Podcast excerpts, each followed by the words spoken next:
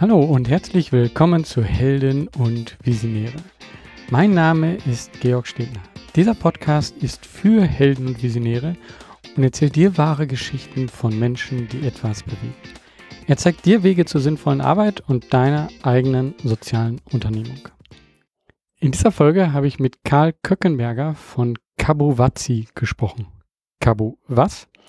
Ja, was das ist, das erfährst du jetzt hier in diesem Podcast. Lass dich überraschen, lass dich inspirieren. Hallo Karl. Hallo Georg. Ja, schön, dass wir uns hier treffen. Es ist immer wieder interessant, wie ich Menschen kennenlerne, die hier in diesem Podcast landen. Und diesmal war es so, dass ich von einer Hörerin angeschrieben wurde. Und die hat gesagt, äh, nachdem ich sie gefragt hatte, ähm, ja, wen möchtest du denn gerne mal so in dem Podcast hören? Und da hat sie gesagt, ja, also ähm, ich würde gerne den äh, Karl Köckenberger von Kabuwazi hören. Ähm, und da habe ich dann erstmal geguckt, so, hm, was ist das denn? Und mir war das gar nicht so bekannt. Ich kannte das nicht. Ich lebe auch nicht in Berlin. Das heißt, ihr macht etwas in Berlin. Was ist Kabuwazi? Vielleicht sagst du das als erstes mal und ja, dann stell dich selber mal vor. Okay, Kabuwazi ist ein sehr großer Kinder- und Jugendzirkus, wir sind ein Kulturbetrieb und betreiben sechs Kinder- und Jugendzirkusstandorte. Das sind wunderschöne Orte in Berlin, oft am sozialen Brennpunkt, wo Kinder willkommen sind, aber nicht nur Kinder. Und das sind auch Zirkuszelte, Trainingsorte äh, und viele schöne Möglichkeiten für die Kinder und Jugendlichen und ähm, auch für die Nachbarschaft. Und das habe ich mit anderen zusammen gegründet und war bis Ende letzten Jahres der Geschäftsführer. Und jetzt berate ich noch Kabuwazi und bin noch Gesellschafter. Mhm. Ähm, ja, am besten sagst du mal selber, wie bist du dazu gekommen? Also sechs Standorte, das heißt, ähm, das ist wahrscheinlich nicht von gestern geschehen, sondern das hat eine äh, längere Geschichte. Ähm, und vielleicht einfach, bist du ein Zirkuskind oder wie ist es dazu gekommen? Nee, ich bin kein Zirkuskind. Ich habe immer Sport gemacht, habe immer oft auch Jugendarbeit gemacht, aber es ist, ach, es ist zu mir einfach gekommen. Nämlich ganz einfach. Ich habe meinen Kindern oder unseren Kindern, älteren Kindern, David und Laila, ein Einrad geschenkt, habe ihnen die Schulter gereicht, habe mir ein Buch gekauft, wie man Einrad fährt und habe es ihnen dann beigebracht. Und wir sind dann um den Block gegangen und die haben es dann immer besser gekonnt und sind immer gerader gewesen dann und ganz stolz. Und die Leute haben 1992 gesagt, oh toll, was ist denn das? Und das hat meinen Kindern gut getan. Und danach kamen die Nachbarskinder, wollten auch Einrad fahren und die Freunde von meinen Kindern. Und plötzlich waren es zwölf Kinder, die mir nachmittags immer gezeigt haben, was sie schon wieder können. Und ich konnte ihnen wieder Anregungen geben auf einmal habe ich in meiner Freizeit durch meine Kinder eine kleine Einradgruppe gehabt, die bei uns im Hof trainiert haben. Dann später haben sie bei uns auf der Straße trainiert. Und so ist es immer größer geworden. Also ich habe nicht eine Konzeption gemacht, wie bringe ich Kindern Einradfahren bei, sondern ich habe meinen Kindern was Gutes tun wollen und habe gesehen, wie es wirklich toll gewirkt hat und sie, wie sie gewachsen sind. Die sind mit dem Einrad zur Schule gefahren das war wirklich wunderschön. Das äh, Einrad ist natürlich äh, ja nicht so ein alltägliches äh, Gerät, sage ich mal. Und vor allen Dingen ist es ja eigentlich auch nicht effizient jetzt. Also es ist ja viel einfacher, schneller voranzukommen, äh, jetzt mit anderen Fahrgelegenheiten bei einem Einrad äh, schnell zu fahren. Geht, glaube ich, gar nicht so einfach, ne? Weil nee, man da nicht ja so einfach schnell zu fahren, aber mhm. ähm, du lernst dein Gleichgewicht äh, zu bewahren Du kannst sehr wendig fahren. Ähm, wenn Kinder auf dem Schulhof mit dem Einrad fahren, sind sie schlecht einzuholen, weil sie sind sehr wendig. Und du kannst sehr vieles Schönes mit den anderen zusammen machen. Aber es ist etwas Erstaunliches, dass man auf einem Rad fahren kann und die Kinder wachsen dadurch über sich hinaus und bekommen Beifall, bekommen Anerkennung, aber sie wissen auch, ich habe, ich leiste was. Ich habe was ganz Tolles jetzt gerade kennengelernt ich kann im Balance sein, ich kann gerade sein, ich kann was Schönes machen. Und das habe ich unterstützt. Und vielleicht eine kleine Geschichte. Wir haben, sind dann mit unserem Fahrradanhänger auf, im Park gefahren, weil es immer mehr wurde bei uns mit dem Training und haben dort Training gegeben. Und ein Freund von mir, ein Mexikaner, der hat Jonglage-Training gegeben im Park. Und dann haben wir im Herbstferien, also praktisch nach einem Jahr, 1993, alle Schüler der umgebenden Schule von diesem Park in Berlin-Kreuzberg eingeladen gehabt, zu einer Herbstferien-Zirkusaktion zu kommen. Und 200 Kinder haben sich angemeldet. Und in dem Moment, und die sind auch gekommen. Und es war wunderbar, wie die 200 Kinder im Raum saßen bei der Einführung. Und wir haben dann viele Turnhallen angemietet und haben dann praktisch ein schönes Zirkustraining gemacht. Und damit war mir klar, es sind nicht nur meine Kinder und die Nachbarskinder und die Freunde, sondern gibt es einen Riesenbedarf in Berlin, in Kreuzberg für eine Zirkusarbeit mit Kindern. Und es war ein sehr, sehr schönes Erlebnis, wo ich gesagt habe, okay, ich mache weiter ich versuche jetzt einen Kinder- und Jugendzirkus aufzubauen. Ähm, wenn du das so gestartet hast, ähm, bist du vorher schon im pädagogischen Bereich gewesen? Hattest du da, wie, wie ist es dazu? Also ähm, das eine ist ja so, ja, das macht man für die Kinder. Aber dann, also für die eigenen Kindern, aber dann so die anderen Kinder mit hineinzuholen und sich dann auch noch viel stärker damit zu beschäftigen. Was war da für dich so der Antrieb und wie ist es sozusagen dann zu 200 Kindern auf einmal gekommen? Hm. Ich habe immer Sport gemacht und im Sport, zum Beispiel beim Ruderverein, habe ich dann auch später Kinder trainiert. Statt selber Wettkämpfe zu rudern, war ich dann der Trainer für Kinder und Jugendliche. Oder ich war bei den Pfadfindern und habe mit Kindern und Jugendlichen gearbeitet oder in der Gewerkschaftsjugend, ich war Betriebsratvorsitzender von einer größeren Firma, ähm, habe ich auch die Jugendlichen und äh, die Auszubildenden unterstützt. Und das Organisieren habe ich gelernt als Betriebsratvorsitzender, wie man etwas organisiert. Also mein Herz für die Kinder und für die Jugendlichen hatte ich über die Jahre hin geschult und gleichzeitig auch das, wie man organisiert. Aber es, wir können nie etwas alleine machen. Das ist sehr schwierig. Es ist viel einfacher, wenn wir gute Leute noch dazu finden.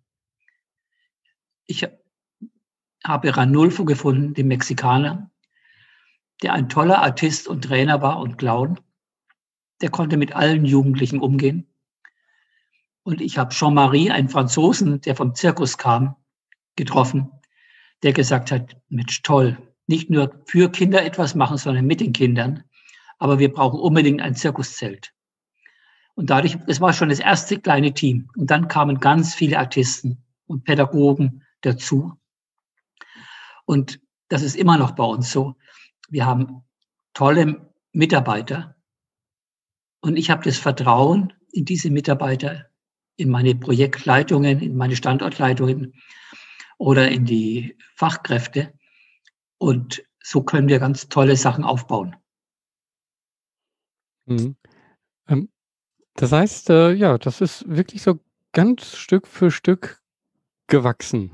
Ähm, und ähm, an, an welchem Punkt habt ihr dann gesagt, so, ja, also äh, du hast gerade gesagt, wir brauchen ein Zelt. Ähm, an welchem Punkt habt, habt ihr dann gesagt, okay, hier entsteht jetzt nicht nur einfach nur eine Gruppe, sondern das ist jetzt wirklich auch ähm, ein Verein, eine Unternehmung? Ich weiß nicht, was, was seid ihr dann geworden? Wie?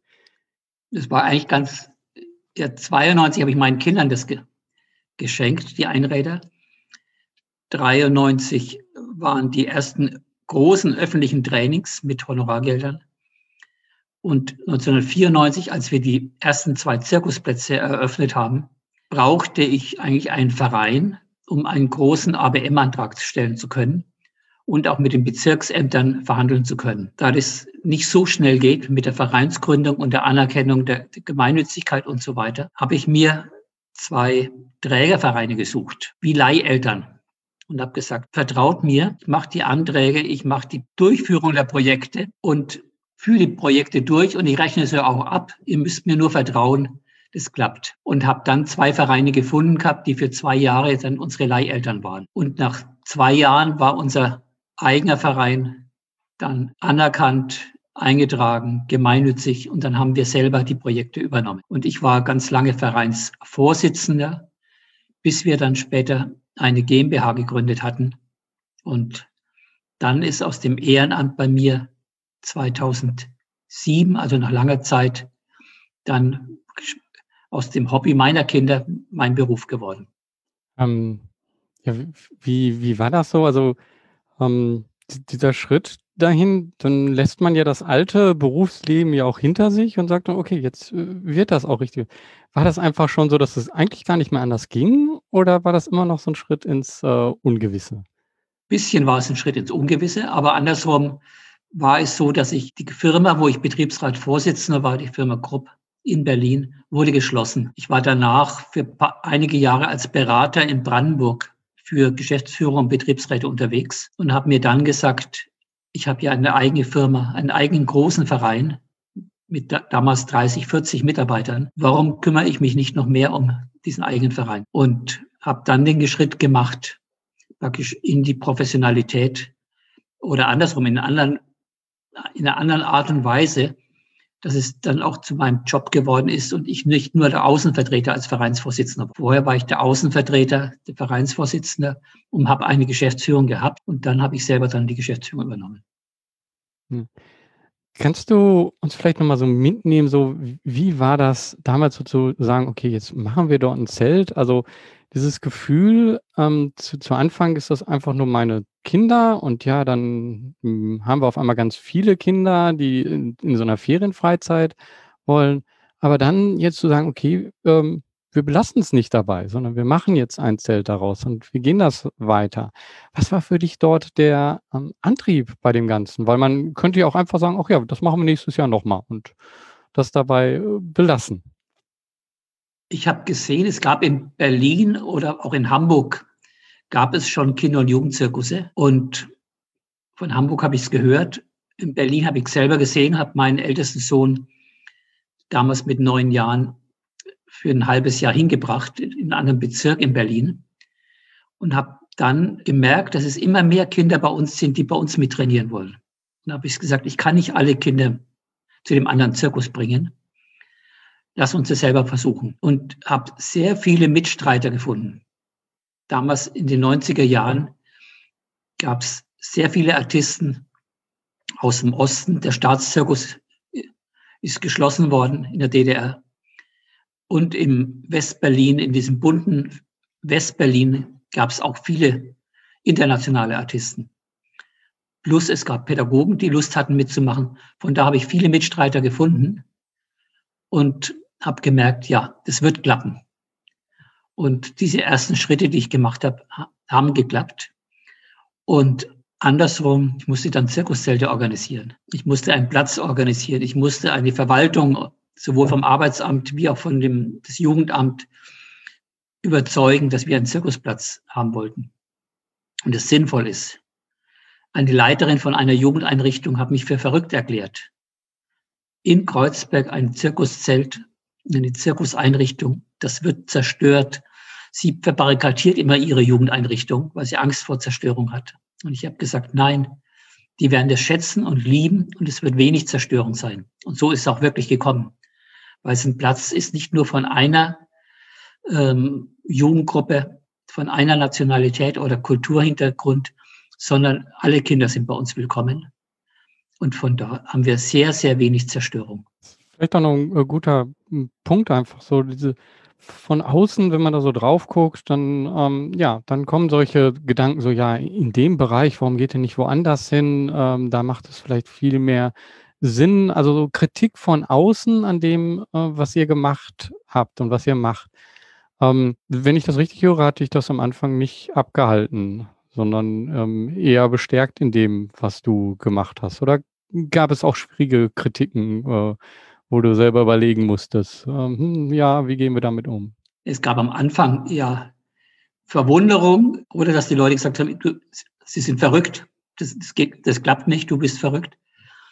Ähm, und, aber wir waren überzeugt Und ich nicht nur alleine, sondern wir waren überzeugt, dass das genau der richtige Weg ist. Und die Arbeit mit den Kindern und Jugendlichen hat es bewiesen. Und als wir die ersten Zirkuszelte äh, aufgebaut hatten und das erste Zirkusshow gemacht haben, Zirkustheater, die leuchtenden Augen der Kinder zu sehen, die leuchtenden Augen der Familien zu sehen, die zugeguckt haben, was ihre Kinder machen, das ist toll. Das ist ein Geschenk, was wir immer wieder bekommen und auch wenn es jetzt schon 25, 26 noch länger her ist, kann mich jedes Mal dran erfreuen. Ähm, auch wenn ich viele Zirkuskunststücke kenne, es ist wunderschön zu sehen, was die Kinder machen und wie die über sich hinauswachsen, wie die strahlen und dann aber auch die Eltern und die Zuschauer strahlen. Das ist schön. Hat sich da über die Jahre hinweg was ähm, groß verändert oder ist das sehr ähnlich geworden? Also ich sag mal, Zirkus, man kennt so die typischen Sachen, aber äh, hat das eigentlich auch so eine Änderung, gesellschaftliche Änderung, ähm, die man da gemerkt hat im Zirkus äh, selber im Programm? Bei uns hat sich vieles geändert. Kabrovazzi ist viel professioneller geworden. Also unsere Standorte sind Kulturstandorte. Teilweise kommt das Fernsehen und dreht auch dann Filme drin. Ähm, die Kinder und Jugendlichen werden professionell ausgeleuchtet. Ähm, wir haben tolle Trainer, die mit den Kindern die Kunststücke einüben. Es ist, und wenn die Jugendlichen längere Zeit bei uns sind, dann sind die semi-professionell. Das ist toll. Die können sich auf Festivals mit anderen Zirkusartisten messen. Und das ist eine Entwicklung, die schön ist, die ist toll. Und trotzdem machen wir auch Zirkusferienwochen, wo Kinder, die noch nie Zirkus gemacht haben, nach einer Woche dann auftreten. Oder wir arbeiten mit Schulklassen und die Lehrer sagen, ja, aber das ist eine ganz schlimme Klasse und hinterher machen die eine ganz tolle Aufführung und freuen sich drüber. Mhm. Und die Lehrer erkennen ihre Klasse gar nicht mehr wieder.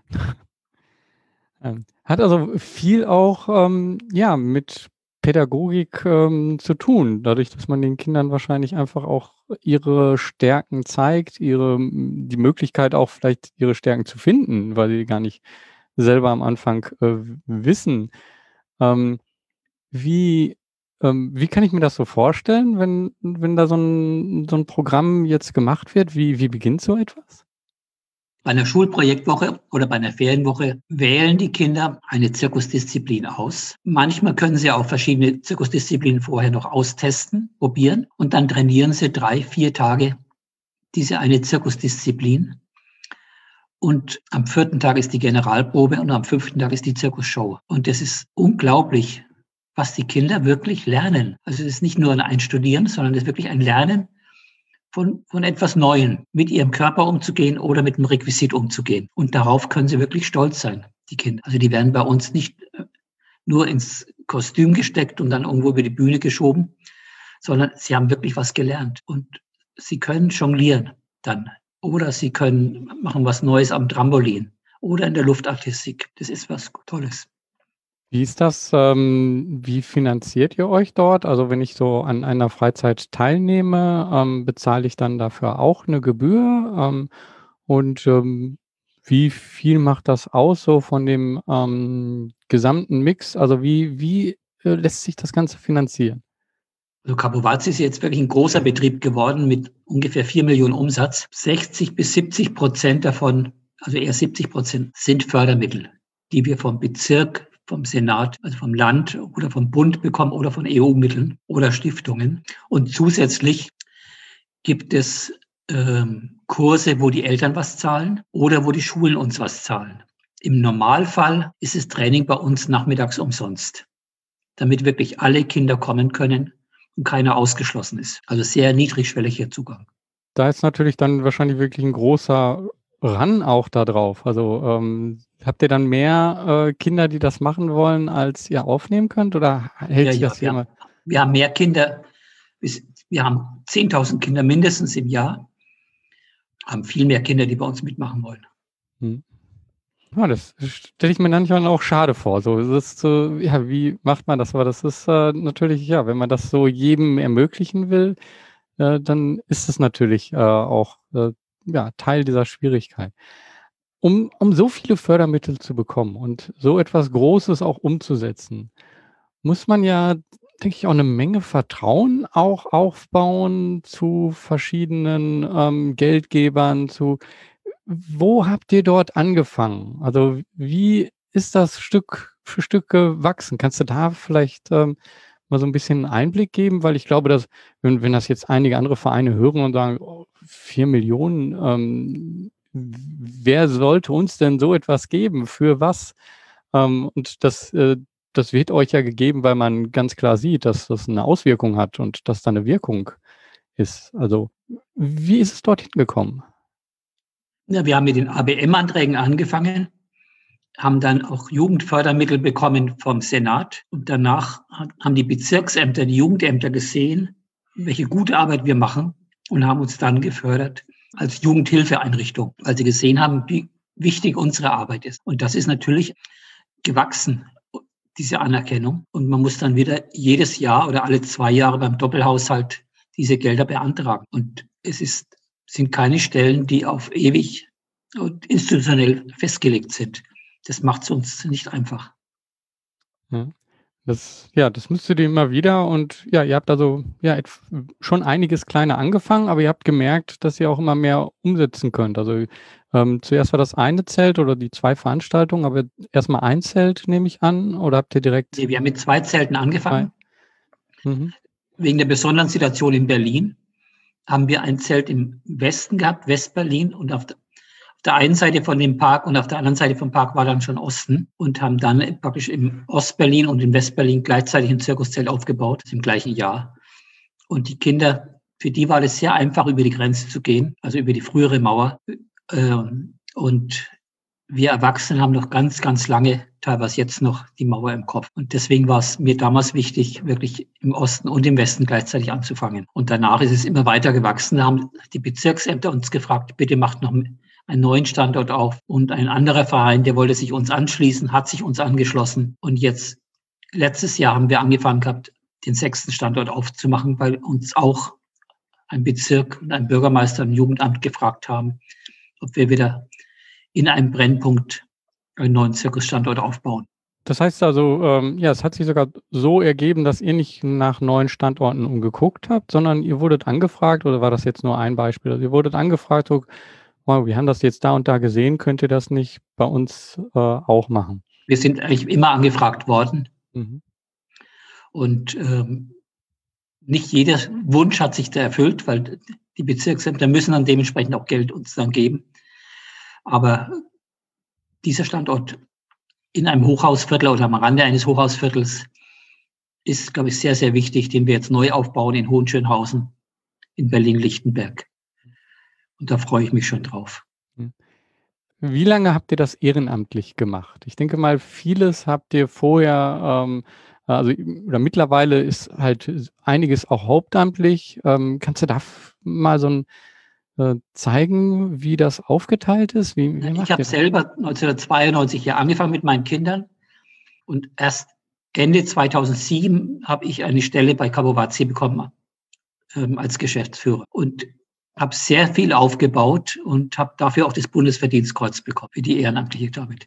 Und viele andere haben auch ehrenamtlich viel Zeit ähm, und Energie reingesteckt. Für andere haben wir Stellen geschaffen, ob über ABM am Anfang sehr viel, später aber über andere Mittel, dass wir Leute richtig eingestellt haben, so wie wir jetzt 70 Leute eingestellt haben und 200 Honorarkräfte bei uns noch beschäftigt als Künstler und Pädagogen. Und es gibt zusätzlich gibt's, das ist was ganz Schönes, haben wir ein internationales Netzwerk und von diesen Zirkusstandorten aus Europa kommen europäische Freiwillige zu uns für ein halbes Jahr oder meistens für ein Jahr und arbeiten bei uns mit. Sie lernen die deutsche Sprache, sie lernen die deutsche Kultur, sie bekommen Taschengeld und arbeiten international praktisch mit den anderen europäischen Freiwilligen und auf dem Zirkusstandorten mit. Das ist toll. Wie Botschafter von einem anderen Land und andersrum finden sie ein Zuhause bei uns und sie sind entweder Artisten oder sie können mit den Kindern umgehen und bringen sich ein. Und das ist ganz toll, diese zwölf bis sogar zwanzig europäischen Freiwilligen bei uns zu haben.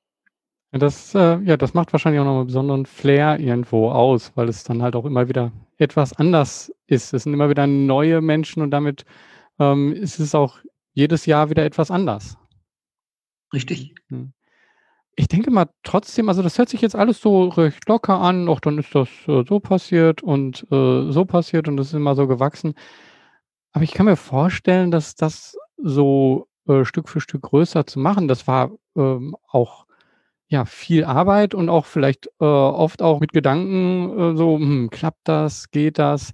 Oder bist du so ein Mensch, der sich da einfach das so auf einen zukommen lässt? Wie, wie gehst du damit um? Beides. ähm, wir können nachher drüber sprechen, dass wirklich es wichtig ist, einfach das Jetzt und was auf einen zukommt, zu akzeptieren. Ähm, ein schöner Spruch von mir ist eigentlich immer, geht nicht, gibt's nicht. Also wirklich dran zu bleiben an den Zielen. Aber es kommt manchmal ganz anders, als man denkt. Also wirklich das Jetzt und wie was jetzt kommt, zu akzeptieren. Aber doch, es gab auch einen Bruch bei uns. Der Kinder- und Jugendzirkus Kabuwazi war ein Verein mit vielen Mitgliedern. Und dann gab es natürlich, wie in vielen Vereinen, auch Querelen. Und ich habe mich dann durch die Querelen und durch den Streit im Vorstand dann auch zurückgezogen. 2007 und habe einen eigenen Zirkus gegründet mit einer GmbH. Und nach drei Jahren war der Kinder- und Jugendzirkus Kabowazi e.V. insolvent, ist pleite gegangen. Durch eigentlich, sage ich mal, ja, da hat der Motor und das Team gefehlt. Und dann haben mich die Leiter von den verschiedenen Zirkusstandorten gefragt, ob ich mit meiner GmbH aus der Insolvenz die Zirkusstandorte wieder übernehmen würde. Also es gab diesen Bruch, gab es auch. Und seitdem sind wir 2010 wieder zusammengewachsen. Und das gab uns sehr schöne, haben wir immer wieder auch Organisationsentwicklungsschübe gemacht mit Unterstützung von außen. Und jetzt auch die letzten drei Jahre haben wir auch eine Organisationsentwicklung gemacht. Und von da haben wir eine gute Leitkultur, wie wir zusammenarbeiten. Aber es gibt Brüche und dann kommt unerwartet, dass man plötzlich wieder zusammenkommt. Hm. Und das haben wir erlebt. Also da stelle ich mir, das hört sich jetzt so ein bisschen so an, man, also ich habe jetzt, ich komme aus der Technikbranche so ein bisschen, ich habe sofort an äh, die Geschichte von Steve Jobs gedacht, der aus dem, auch aus dem eigenen Unternehmen im Endeffekt rausgegangen ist, rausgebracht wurde. Ist da doch dann wirklich ja eine schwierige Zeit für dich gewesen, das so hinter dir zu lassen und dann auch noch zu sehen, dass es gar nicht so weitergeht. Du hast jetzt gerade gesagt, ja, von außen Hilfe geholt. Wie, wie gehst du damit um, mit solchen Schwierigkeiten? In der Zeit hat es mir beides. Ähm, es hat mir geholfen, was eigenes, dass ein Freund mir gesagt hat, Mensch, komm, mach doch deinen eigenen Zirkus auf. Und das habe ich dann gemacht und habe einen wunderschönen Ort geschaffen. Das hat mir sehr gut geholfen. Und dann haben auch Artisten und Trainer mitgeholfen das mit aufzubauen. Ich habe nicht mitbekommen, dass mein alter Verein, dass es dem schlecht geht. Aber nach drei Jahren plötzlich habe ich davon gehört. Und dann musste ja sehr schnell eine Hilfe geschaffen werden. Also ich habe, es geht nicht, wenn man etwas verlässt, was man gegründet hat, dann muss man richtig verlassen, wenn man nicht im Guten ist. Und der Unterschied ist, zu jetzt ist, dass ich jetzt als Geschäftsführer aufgehört habe und ein halbes Jahr die Übergabe gemacht habe und ein sehr gutes Verhältnis zu meiner Nachfolgerin habe. Und von da kann ich ihr weiter, kann ich sie weiter unterstützen. Damals musste ich raus, habe was Neues gegründet. Und nach drei Jahren, als es dann geheißen hat, der Verein ist pleite, dann konnte ich helfen, als ich gefragt wurde. Aber ich habe im Leben öfters schon Brüche erlebt. Mein Sohn ist 95 gestorben, mein ältester Sohn. Und ich selber meditiere und das hilft mir sehr stark und habe auch durch meine Meditationsmeisterin, Zen-Meisterin und durch andere Zen-Lehrer habe ich dann viel Unterstützung bekommen. Und mir hilft selber, dass ich sowohl früh wie abends einfach mir Zeit nehme zum Einatmen, zum Ausatmen, einfach da zu sein im Moment und diese ganzen Gedanken, die man hat ans Gestern und ans Zukunft und die Zukunftsängste und den Ärger, den man von früher mitschleppt, einfach mal loslassen. Lernen, loszulassen und im Hier und Jetzt zu sein. Und das hilft mir, hat mir früher geholfen, hat, hilft mir immer noch und das kann ich jedem empfehlen. Wenn du keine Zeit hast, dann nimm dir die Zeit einfach und setz dich hin. Kann ich auch nur total unterstreichen. Also ähm, ich meditiere jetzt auch schon seit einigen Jahren. Ähm, ich finde immer interessant, so wenn ich anderen aber versuche, das zu erklären, ähm, dann ist das schwer, äh, das wirklich in Worte zu fassen. Warum mache ich das und was äh, gibt es mir? Ähm, ich denke dann immer so ein bisschen, das ist wie jemanden, der ähm, Analphabet ist, ein Buch zu zeigen und zu sagen, so, hier, wenn du das nimmst und das liest, dann wirst du was Wahnsinniges erleben. Und ein Analphabet guckt da rein und äh, sieht nichts. Ähm, wie war das für dich? Wie, wie bist du zur Meditation gekommen? War das auch ein, ein schwerer oder irgendein Moment, ein besonderer Moment oder ist das, hat sich das so Stück für Stück entwickelt? Hat sich auch entwickelt, dass ich mich, mir es jemand empfohlen hat. Ich habe mich dafür dann interessiert und bin nach meinem Zivildienst nach Indien gefahren für fast ein Jahr und habe mir vorgenommen gehabt, vorher einen Meditationskurs zu machen und habe dort Williges Jäger kennengelernt, einen Benediktinermönch, der dann später auch zum Zen-Meister geworden ist. Und er hat mir das Wort du mitgegeben damals. Einfach beim Ausatmen, du, du, den Atem fließen lassen und binden an das Wort du. Und das kann man in der Kirche machen, beim Beten. Das kann man, wenn man an der Bushaltestelle äh, steht. Das kann man, wenn man woanders wartet, machen, an, der Kasse, beim, bei der Kassiererin. Man kann immer sich wieder orten, zu sich kommen, äh, beruhigen äh, und seine verrückten Gedanken, die man hat und Träumereien und äh, Ängste einfach leiten durch das Wort du. Und das habe ich dann wirklich jahrelang mit mir rumgetragen. Und als mein Sohn dann, als mein Sohn gestorben ist, bin ich wieder zu dem Meister gegangen. Dann war er damals schon ein Zen-Meister. Und seitdem bin ich der Zen-Schüler auch geworden. Und seit 95 bin ich Zen-Schüler und meditiere in der Zen-Meditation.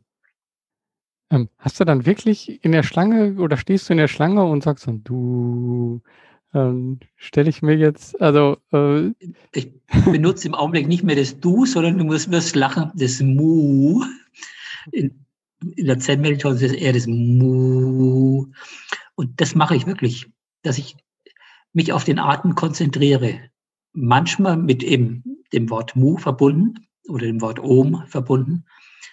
Aber dieses auf den Atem zu konzentrieren, das ist sehr, sehr hilfreich. Wir haben den Atem bei uns. Der Atem kommt und geht und wir brauchen eigentlich gar nichts dafür machen. Wir müssen nicht atmen. Der Atem atmet uns.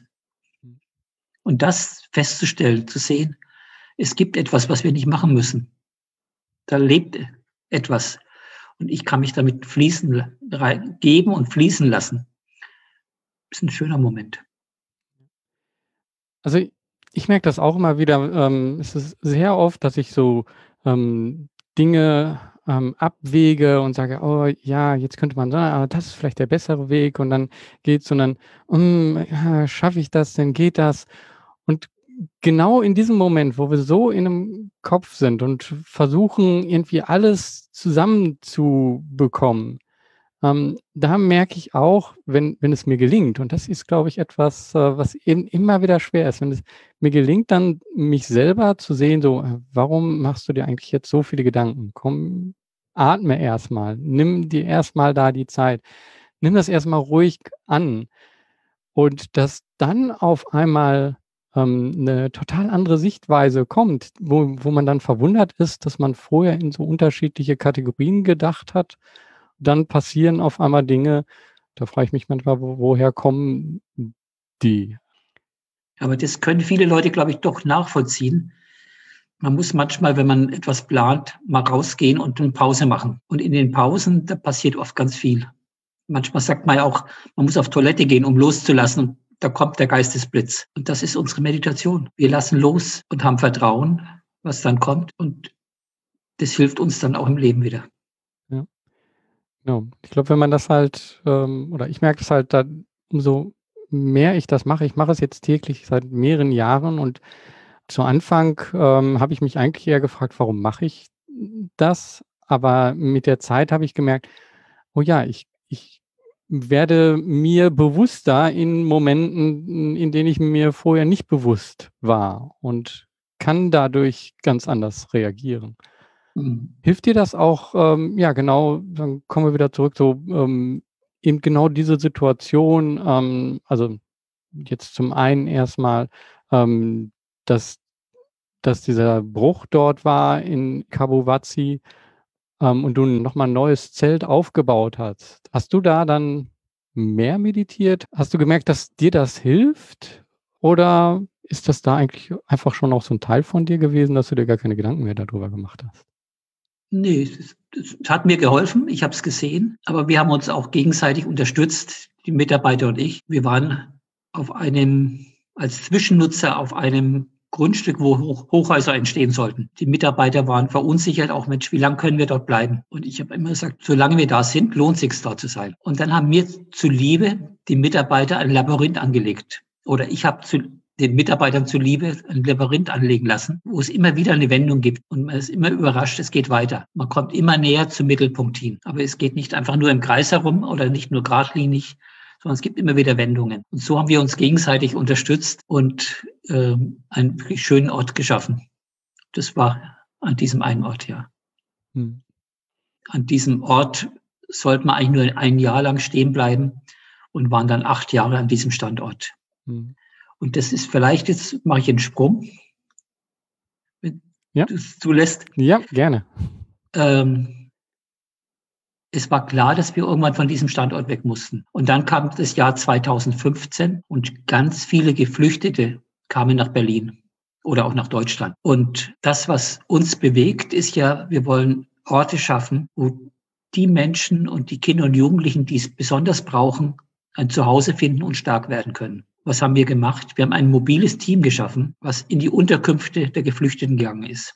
In die Turnhallen, wo die übernachtet haben, in die Traglufthallen, und auch den Flughafen Tempelhof, der die größte Unterkunft für Geflüchtete war in Deutschland, mit den sieben großen Hangar. Es waren dann sechs Mitarbeiter von uns vormittags und sechs Mitarbeiter nachmittags. Und die haben mit den im Tempelhof, aber so gleichzeitig waren es noch eben andere Teams in den anderen Unterkünften. Und es war wunderschön. Es war bedrückend, die Umstände zu sehen, aber wie die Kinder sich gefreut haben, und dann die Erwachsenen mit ihrem Stick kamen, mit ihrer Musik kamen und sagten, leg die doch mal ein und dann mitgetanzt haben und mitgemacht haben. Also es war ganz, ganz toll. Und als Anerkennung, nicht nur von den Kindern, Jugendlichen und Familien, sondern auch vom Senat, haben wir dann einen Standort bekommen auf dem Tempelhofer Feld in Berlin, direkt neben dem Flughafen, wo die Unterkunft war. Und dann ist ein großes Containerdorf auf dem Flughafengelände, auf dem Tempelhofer Feld gebaut worden. Und da waren wir dann direkt nebendran. Ein Teil davon, fast als Integrationsstandort für die Kinder und Jugendlichen von den Geflüchteten mit der anderen Berliner Bevölkerung. Und das war gleichzeitig dann wieder die Lösung für den anderen Standort, der weg musste wegen dem Hochausbau. Also es ergeben sich manchmal wirklich tolle Gelegenheiten, wo es eine Win-Win-Situation war, für das mobile Team mit den Geflüchteten, für den, das andere Team, was weg musste und gleichzeitig für die Geflüchteten und für die Stadt Berlin. Und es ist immer noch ein wunderschöner Standort auf dem Tempelhofer Feld, was es ja wirklich sehr einmalig ist, dass in Berlin praktisch ein großes, weites Feld ist, wo viele Berliner hinkommen können und ihre Freizeit verbringen können. Hm. Ich glaube, da in so einer Situation, da ähm, ja, da hat man Kinder, die haben gerade auch ähm, Unheimliches erlebt. Und da ist man dann mehr als einfach nur ähm, ja, Freizeitbeschäftigung, sondern da wird wahrscheinlich auch vieles aufgebaut von den Kindern, aber auch äh, verarbeitet von den Kindern. Seid ihr da eben auch eine, eine Bildungsinstitut äh, äh, und ein Therapieinstitut oder äh, wie, wie seht ihr euch da? Was, was macht ihr äh, da noch? Wir, sind eine Jugendhilfeeinrichtung, mhm. aber ähm, das ist Traumabewältigung. Ähm, als ein kleines Beispiel, wenn ein Jugendlicher sich an die Wand lehnt und nicht mitmachen will beim Trampolinspringen und immer grübelt, was er alles erlebt hat oder was er von seinen Freunden, Familie weiß. Und der Trainer dann sagt, komm, Alter, mach mit. Und er dann Trampolin springt und sich aufs Trampolinspringen konzentriert und dann eben nicht mehr dran denkt, wie die Überfahrt und die Flucht war und, und, und, oder wie es der Krieg war und der Krieg ist, dann hilft ihm das, rauszukommen aus dieser Endlosschleife. Er hat Freude, er lernt was Neues und hinterher hat er den Trainer umarmt und gesagt, danke. Und das ist schön. Ähm, wir sind keine Traumaeinrichtung, wir sind eine Jugendhilfeeinrichtung oder eine Jugendhilfeeinrichtung der kulturellen Bildung sind wir und ähm, machen ständig Fortbildungen. Wir müssen ständig weiterlernen und gucken, dass wir den Kinderschutz gewähren, dass wir wissen, wie wir mit diesen Kindern umgehen können oder wie normale Kinder aus bürgerlichen Familien mit diesen Kindern zurechtkommen. Das sind ja ganz andere Umgehensweisen. Mhm. Du hast mir aber vorher auch erzählt, dass es da jemanden gibt, sogar bei euch in der Gruppe, die ja genau diesen das eben ähm, dazu hm, forscht oder sich das anguckt, äh, Zirkus im Bereich Therapie. Also das heißt, ihr nimmt das dann auch auf und ähm, entwickelt das weiter. Genau, bei uns gibt es eine Standortleiterin, eine Pädagogin, die hat dann mit 50 Jahren nochmal studiert als Kinder- und Jugendtherapeutin und um diesen Bereich der Zirkustherapie wirklich zu entwickeln. Und das ist sehr einmalig in Deutschland. Und wir haben jetzt ein Buch herausgegeben und ein Treffen gemacht mit anderen Ärzten, Therapeuten und Pädagogen und Künstlern, die auch therapeutisch mit der Zirkushandwerkszeug arbeiten. Und das ist ein spannender Bereich, den wir in Deutschland weiterentwickeln wollen. Und also wirklich die Kinder, die ansonsten mit Tabletten vollgestopft werden, das wird ihnen andere Möglichkeiten geben, stark zu werden. Ähm, und wir haben Gruppen aus dem Krankenhaus bei uns gehabt und die Ärzte waren ganz verwundert, sagen, warum sind die bei uns in Behandlung, nachdem sie ein, zwei Wochen bei uns mitgemacht. Das ist schon toll. Ähm, so, jetzt sagtest du, also das ist, sage ich mal, jetzt so der Ist-Stand und du bist gerade dabei oder hast jetzt gerade das Ganze ähm, übergeben. Ähm, wie, wie war das für dich, das jetzt so ähm, abzuschließen, so ein bisschen auch? Du hast gesagt, du bist noch beratend tätig, aber so jahrelang dort als Geschäftsführer zu sein und dann diese Entscheidung zu treffen, ähm, ja, ähm, dann was, ja, das jetzt doch so hinter sich zu lassen. Wie war das für dich und ähm, wie, wie gehst du damit um? Es ist seit Jahren, es ist für mich Thema. Ich habe, ähm, weil ich weiß, es ist nicht einfach, etwas aufzubauen, aber ich glaube, es ist noch schwieriger, etwas gut zu übergeben. Und viele Firmen und GmbHs gehen daran auch kaputt. Und deswegen war es mir ein Anliegen, auch in der Organisationsentwicklung zu sagen, wir machen eine gute Organisationsentwicklung und am Ende bin ich weg. Und das haben wir mehrere Jahre, haben wir darüber gesprochen und geguckt, wie es weitergeht. Und ich wollte alles Mögliche noch regeln, auch finanziell noch regeln und so weiter. Und habe dann Ende Februar letzten Jahres erfahren, dass ich Lungenkrebs habe im fortgeschrittenen Stadium. Und dann habe ich nicht mehr überlegt, was ich noch alles zu regeln habe, sondern das Erste, was ich gemacht habe, war, die Stelle auszuschreiben. Und habe dann jemand gefunden, eine Nachfolgerin, eine tolle Geschäftsführerin, die dann von Juli bis Dezember mit mir dann die Übergabe gemacht hat. Und ja, das hat sich jetzt wirklich so ganz normal eingefügt. Es war an der Zeit, der Krebs hat mir einen Schubs gegeben. Er hat gesagt, lass los. Ich konnte jetzt loslassen und es ist im Guten gegangen, dass ich immer noch als Berater gefragt bin und ich bin noch Gesellschafter bei Cabovazi. Ähm, aber ich muss mich noch nicht aufs Altenteil zurückziehen, sondern ich kann mitberaten einerseits und andersrum habe ich noch ein paar verrückte Ideen, was ich gerne noch umsetzen möchte. Da hast du ähm, mir auch vorher was erzählt. Das, äh, das erzähl mal. Also was, äh, also da zu sagen, so, okay, ich, ich lasse das jetzt hinter mir, ich übergebe das, aber auf der anderen Seite eben noch ja wirkliche Visionen zu haben. Erzähl mal davon. Also wo kann Kabovazzi noch wirklich was helfen? Was könntet ihr machen? Kabovazzi kann sich noch ganz, ganz an vielen Ecken noch weiterentwickeln. Aber was mir jetzt im Augenblick mit am stärksten am Herzen liegt, ist Zirkuszelt zu nehmen und nach Lesbos zu fahren, wo die vielen Tausende von Kindern und Jugendlichen sind, die nicht aufgenommen werden von den Kommunen, obwohl die Kommunen es wollen, das verboten wird von Seehofer und von der EU. Und ähm, dann zu ihnen zu gehen und sagen, ja, ihr lebt jetzt da in diesem Lager unter erbärmlichen Bedingungen, aber wir helfen euch, in diesen Bedingungen menschlicher leben zu können und auch Freude zu haben und spielen zu können. Und wenn sie Kinder spielen, gibt es keinen Krieg mehr, ist das Elend vergessen, sondern wir lachen, die Kinder lachen und die Eltern freuen sich, wenn ihre Kinder glücklich sind. Weil das ist für die Eltern das Schönste. Ähm, wenn man das unterstützen will, dann kann man euch wahrscheinlich gerne kontaktieren und ähm, ja, das gemeinsam finanziell, aber auch von der Planung und so äh, umsetzen. Ähm, wo findet man euch? Also wie, wie kann man euch am besten kontaktieren?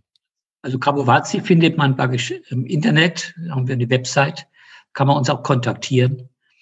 Und wir freuen uns über jeden, der diese Idee mit unterstützen will, ob als Geldgeber oder um einen Transport zu organisieren oder der sagt, ja, ich komme einfach mit.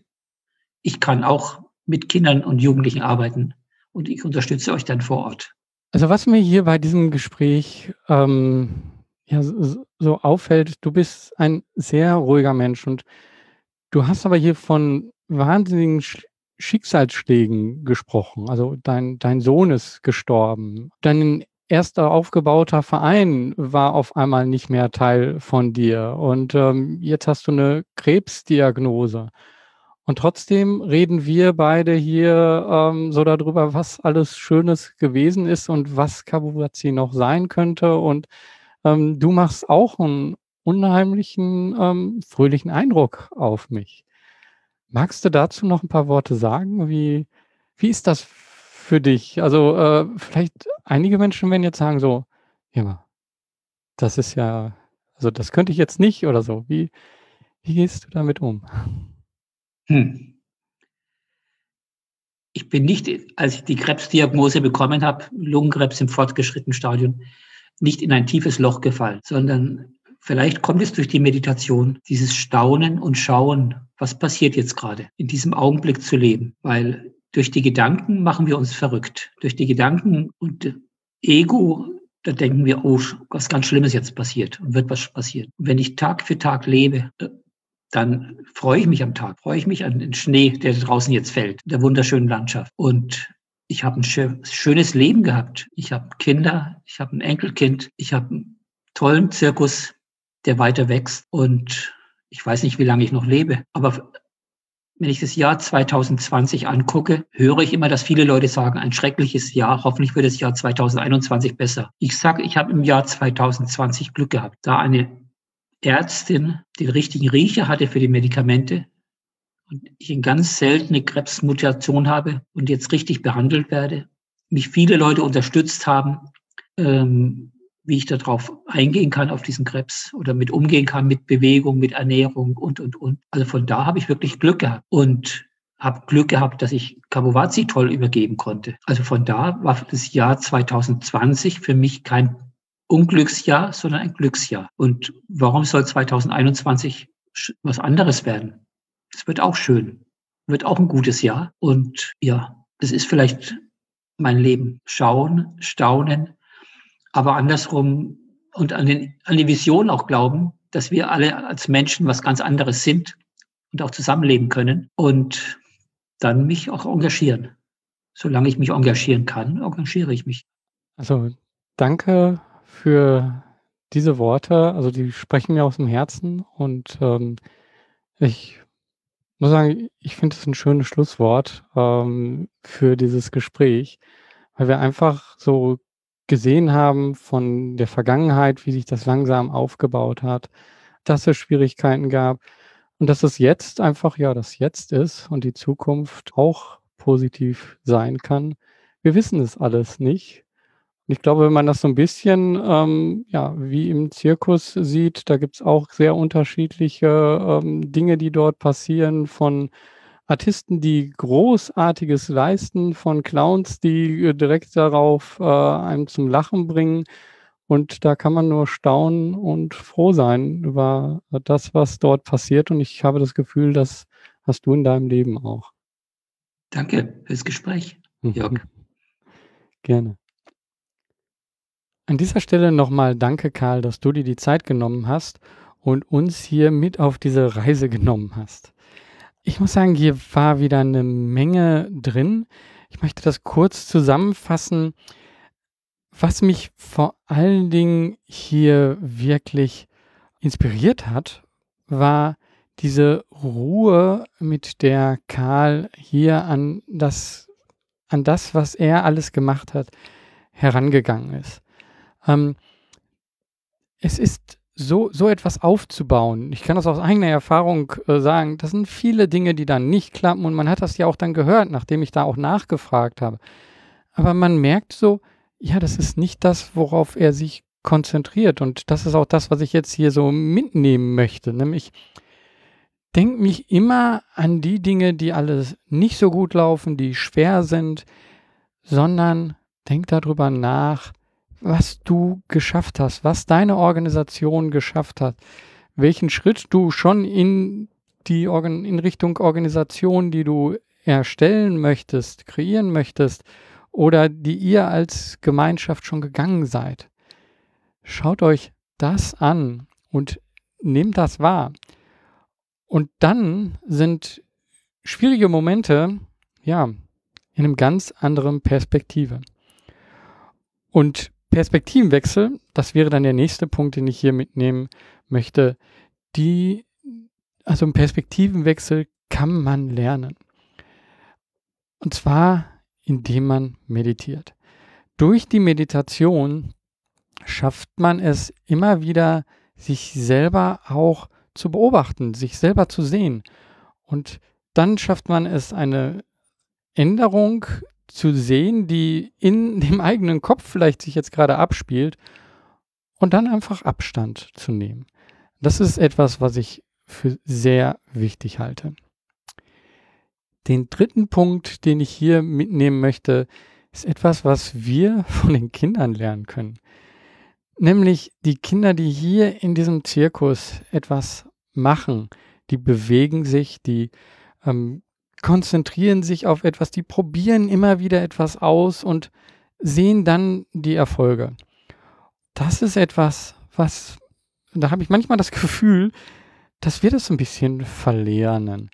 Nämlich genau diese Fehler zu machen, genau dieses Probieren und genau dieses in der Sache zu sein. Einfach nur die eine Sache zu machen und immer wieder zu versuchen, immer wieder zu versuchen und ja, irgendwann kommt man dann ein Stück weiter, der Knoten ist geplatzt und wenn man das dann anderen zeigt, anderen präsentiert, dann ist das ein unheimlich gutes Gefühl.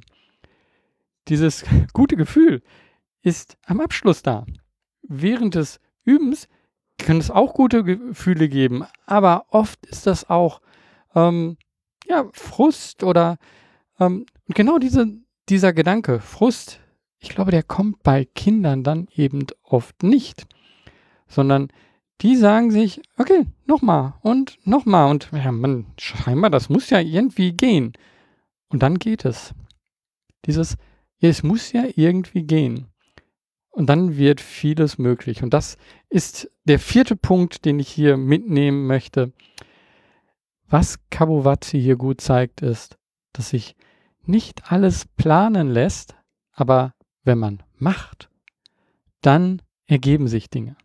Und deswegen möchte ich hier den Podcast mit viel Inspiration beenden, um mit dem, was ich immer wieder sage, mach was, beweg was. Dein Georg Stäbner. Oh Moment, eine Sache habe ich noch. Und zwar am Ende des Podcasts frage ich meist, ob es irgendetwas gab, was irgendwo noch fehlte in diesem Podcast. Und Karl ist hier etwas eingefallen und ich denke, das ist sehr wichtig und mit dem möchte ich hier das auch beenden.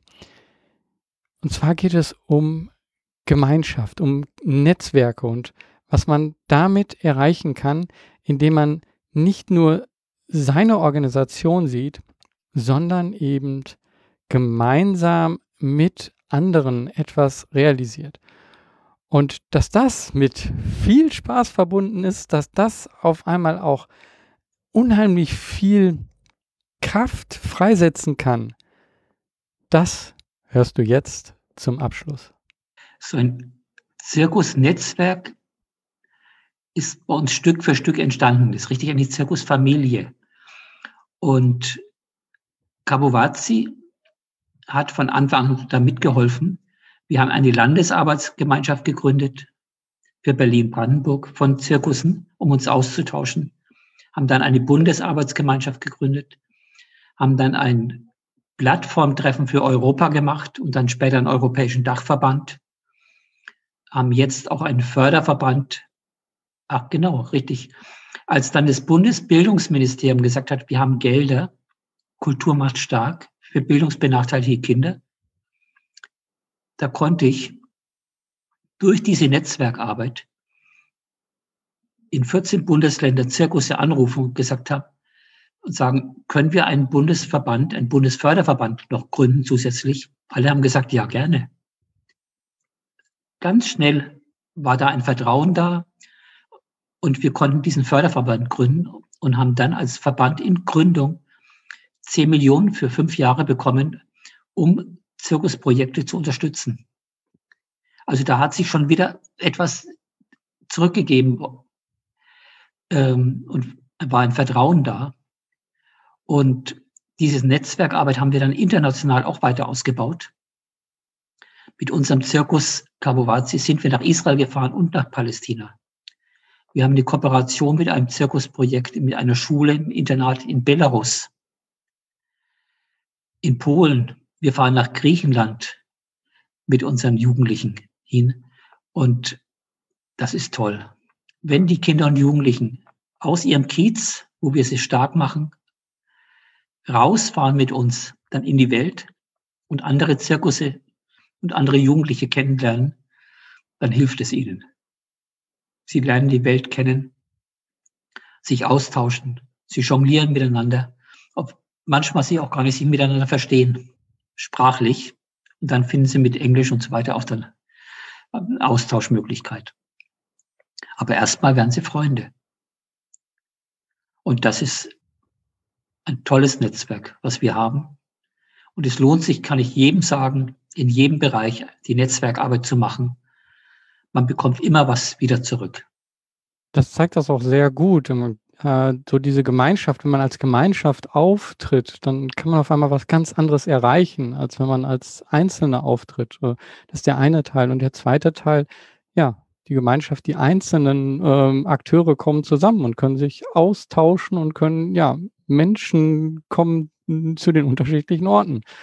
Und dadurch äh, erleben sie äh, was. Es haben, wir haben zwei europäische Freiwillige gehabt, einen Clown aus Israel und einen Clown aus Palästina.